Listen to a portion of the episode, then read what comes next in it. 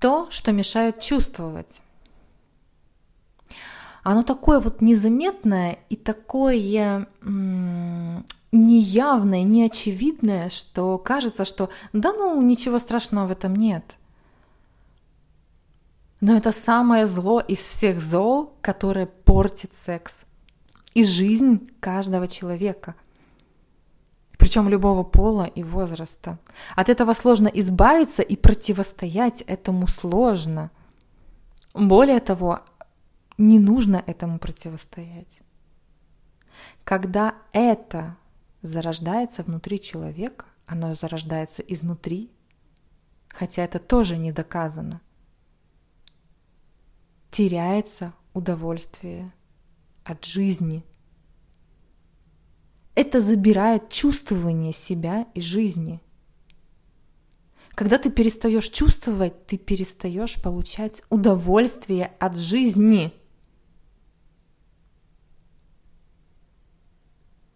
Один мой друг говорит, Давин, я не чувствую.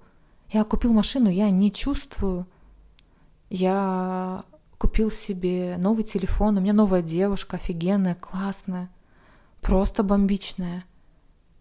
Я не кайфую, потому что не чувствую, потому что он не чувствует. Там просто уебана чувствительность. Причем неважно, чем ты занимаешься, сексом или ты завтракаешь, зарождаясь внутри тебя, оно начинает все портить. Ты отвлекаешься на это от вкуса еды, от секса, от жизни в целом. Ты на все отвлекаешься. Вернее, ты от всего отвлекаешься именно на это. Именно это тебя отвлекает от всего, от твоей жизни – и яичница, которую ты ешь с утра, она кажется тебе обычной. Обычная яичница, но яичница яичница, ничего особенного. Ну, секс и секс. Ну да, секс. Ну и что? Ничего особенного. Когда это в тебе, ты перестаешь чувствовать. Когда ты временно представить, что ты временно от этого избавляешься, вот представь, что ты от этого временно избавляешься, что этого у тебя нет, у тебя будет зашкаливать чувствительность. У тебя снесет просто башку от простой яичницы с хлебом. От обычного секса после работы ты охренеешь. Это будет лучший секс в твоей жизни, если это убрать. Это отвлекает тебя от момента здесь и сейчас, от тотального погружения в то, чем ты занимаешься. Кайфовать ты можешь тогда, когда ты занимаешься и погружен в это тотально – но это не дает тебе погрузиться тотально, оно выдергивает тебя постоянно из момента здесь и сейчас. Это номер один в рейтинге душегубов оргазма и классного секса. Мысли. Это твои деструктивные мысли. Только 10-20% мыслей действительно полезны и приносят кайф – я, конечно, загнула 20%, там 10-5% мыслей, они полезные. Остальные 90-95% мыслей – это бесполезный шлак. К тому же вредный для секса, для жизни, вообще для всего, для человека. И все бы ничего, но негативные мысли, они повторяются, повторяются и повторяются в голове изо дня в день, изо дня в день. И независимо, какими когнитивными способностями ты обладаешь. И даже в этот момент, когда ты слушаешь, у тебя пролетают негативные мысли. Где-то там на фоне ты понимаешь, что ты о чем-то думаешь, переживаешь, И эти мысли, их сложно отследить. Что делать? Что же делать в таком случае? Способов остановки мыслей, их на самом деле очень много. Очень много. Но почему-то все продолжают мыслить, думать, переживать, париться о чем-то. Однажды в Индии мне учитель передал шесть ключей остановки мыслей. И я помню, что я практиковала. Я практиковала постоянно находиться в практике, в этом моменте. Я медитировала с утра до вечера, с утра до вечера, от рассвета до заката. Он мне передал такие практики, как э, протереть стекло, убавить громкость, стоп не сейчас, облачка, затылок, дыхание. Например, практика затылок – это когда ты сидишь такое, медитируешь, медитируешь, и все свое внимание собираешь в точке соединения шеи и головы. Вот сзади, на затылке, вот в этом месте, если ты поставишь палец, ты почувствуешь там такое углубление небольшое. И вот ты собираешь свое внимание в этом углублении и держишь его там час, два, три, сидишь и держишь там внимание. И так проходят дни. Ты отслеживаешь мысли, которые появляются, и снова заводишь туда свое внимание, в эту же точку. Чем прикольна эта практика? Тем, что она для мозга, мозг ее воспринимает как... Эм, мозг не привык держать именно в этой точке внимания. Это необычная зона, непривычная зона для мозга. И мозг а, очень сложно думает, когда внимание твое там находится. И там практика дыхания, когда ты дышишь и концентрируешь свое внимание на вдохе, на выдохе, отслеживая фоновые мысли – я сделала свои эмпирические заключения по поводу всех этих практик, медитаций, основываясь на опыте работы с группами людей. Я очень много работала, а, преподавала тантру. Многие знают, что я несколько лет вела группы, и могу сказать, что никакая остановка мыслей она не работает, не работает, их не нужно останавливать. Это вот просто мышкин труд, их не нужно останавливать. Это работает буквально вот временно. Но когда ты сидишь и медитируешь, это работает. Когда ты встаешь и идешь в жизнь, тут все пропадает и забывается. И любая флуктуация, она выводит тебя из состояния жизни в моменте. Что-то произошло, и все. Человеку в самом начале,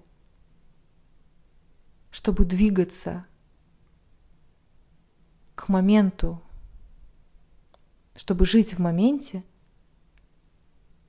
нужна какая-то физическая привязка к якорю, желательно не ментальная, а физическая.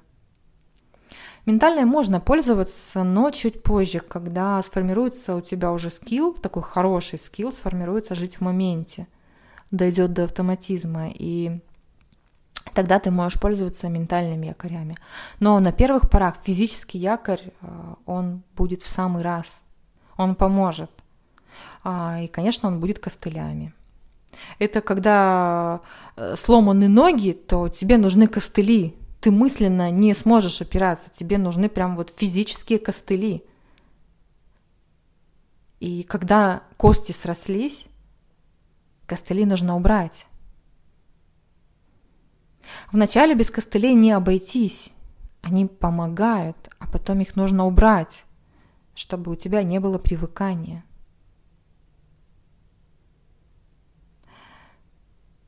Медитация – это полезный ментальный способ, И он тоже костыли. Я медитацию воспринимаю как такое временное явление, как инструмент, когда все уже настолько у тебя плохо, что ты постоянно проваливаешься в негатив. Тогда да, систематическая медитация – это способ реально вынырнуть из этого состояния. Для активной, реальной жизни в социуме удобнее всего медитацию встраивать в жизнь, чтобы жизнь стала медитацией. Это когда не нужно тебе садиться и часами медитировать то, что я делаю в Индии, чтобы вернуть себя в состояние «я живой», «я живой», «я живу». Достаточно вспомнить якорь.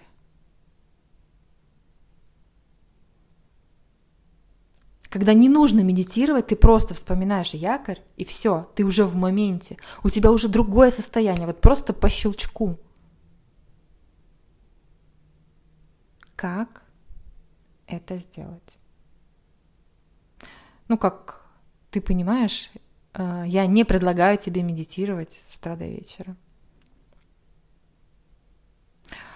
Это не настолько эффективно, и это неприменимо вот в нашей современной а, реальной жизни.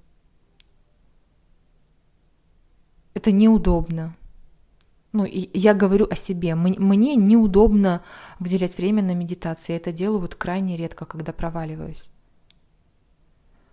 Нужно выработать привычку возвращать себя в момент сейчас – нужно выработать привычку. Этому способствует напоминание. Чтобы выработать привычку, тебе нужны напоминания, а именно физические или ментальные якоря. Я бы даже сказала физические и ментальные якоря. Сначала якорь физический, потом ментальный. Напоминания, они могут быть медитацией, да, то, что я рассказывала в начале, это ментальный якорь. Ты садишься и медитируешь систематически. Напоминаниями могут быть такие якоря, как резиночка, корона, магнитик на холодильник, брелок на ключах и тому подобное. Это физические якоря, физические, то есть осязаемо их можно увидеть или потрогать. А про резиночки короны сейчас расскажу, что это такое. Э, помню, как-то была на конференции у Парабеллума, обожаю его. А, предлагала, предлагали там на конференции носить резиночки от денег. Берешь резиночку от денег, такую тоненькую, надеваешь на запястье и носишь ее. А, только видишь резиночку, оттягиваешь и как шлепнешь и отпускаешь. И каждый раз, когда ты ее видишь, ты шлеп, шлеп, шлеп, шлеп. И, во-первых, это очень больно. Реально больно, поскольку запястье, оно очень нежное. Внутренняя часть запястья. Во-вторых, мозг начинает переключаться и думать в нужную сторону. Вернее, мозг не сам начинает переключаться, а ты сам переключаешь, переводишь стрелку в другую сторону. Ты знаешь, как э, поезда. Ты просто переводишь стрелку на другие пути, на другой жизненный путь, на другой сценарий твоей жизни. Ты становишься автором. А, короче, носить резиночку нужно до тех пор, пока привычка осознавать себя в моменте станет просто автоматической. А, расскажу, у меня была другая фишка для напоминалок. Корона. Я рисовала мужу корону, такую маленькую корону, знаете, как в мультиках а, рисуют такую. И на запястье я обычно гелевой ручкой каждую нашу встречу рисовала корону, чтобы мой муж помнил, кто он, чтобы он знал, что он император, что я его таким вижу и чувствую.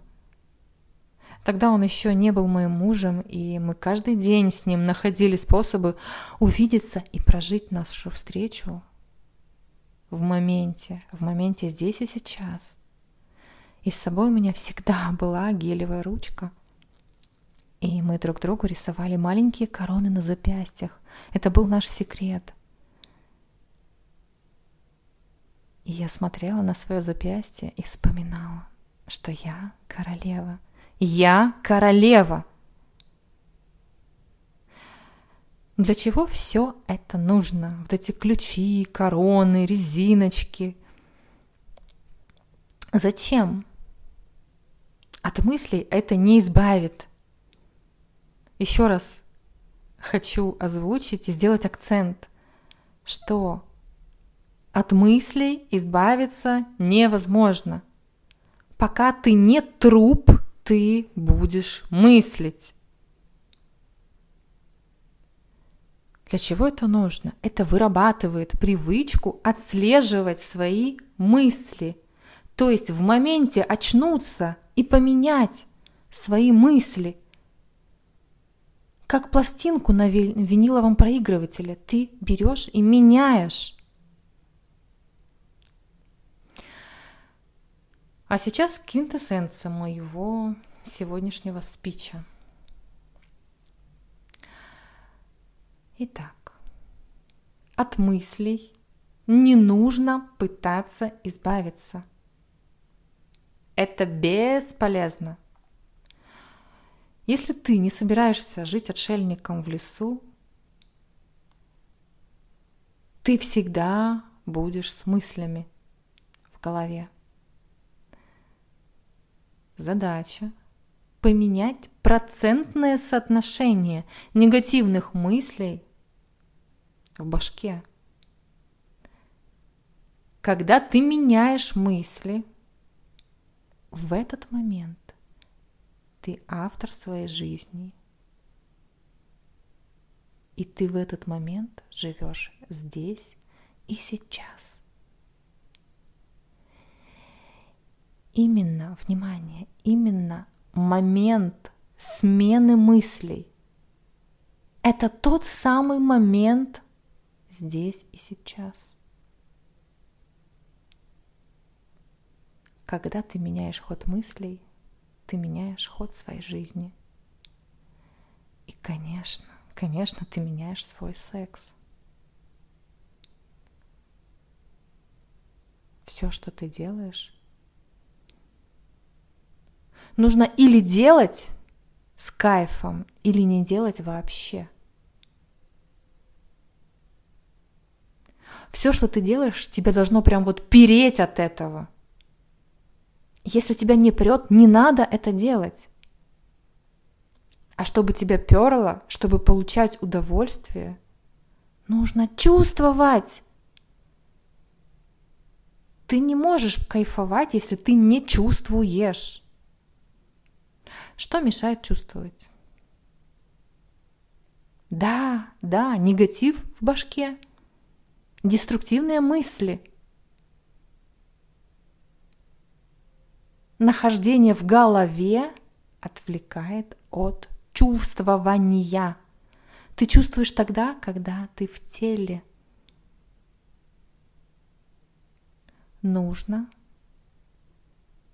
отслеживать деструктивные мысли в башке и менять их на конструктивные, доведя сие действия до автоматизма.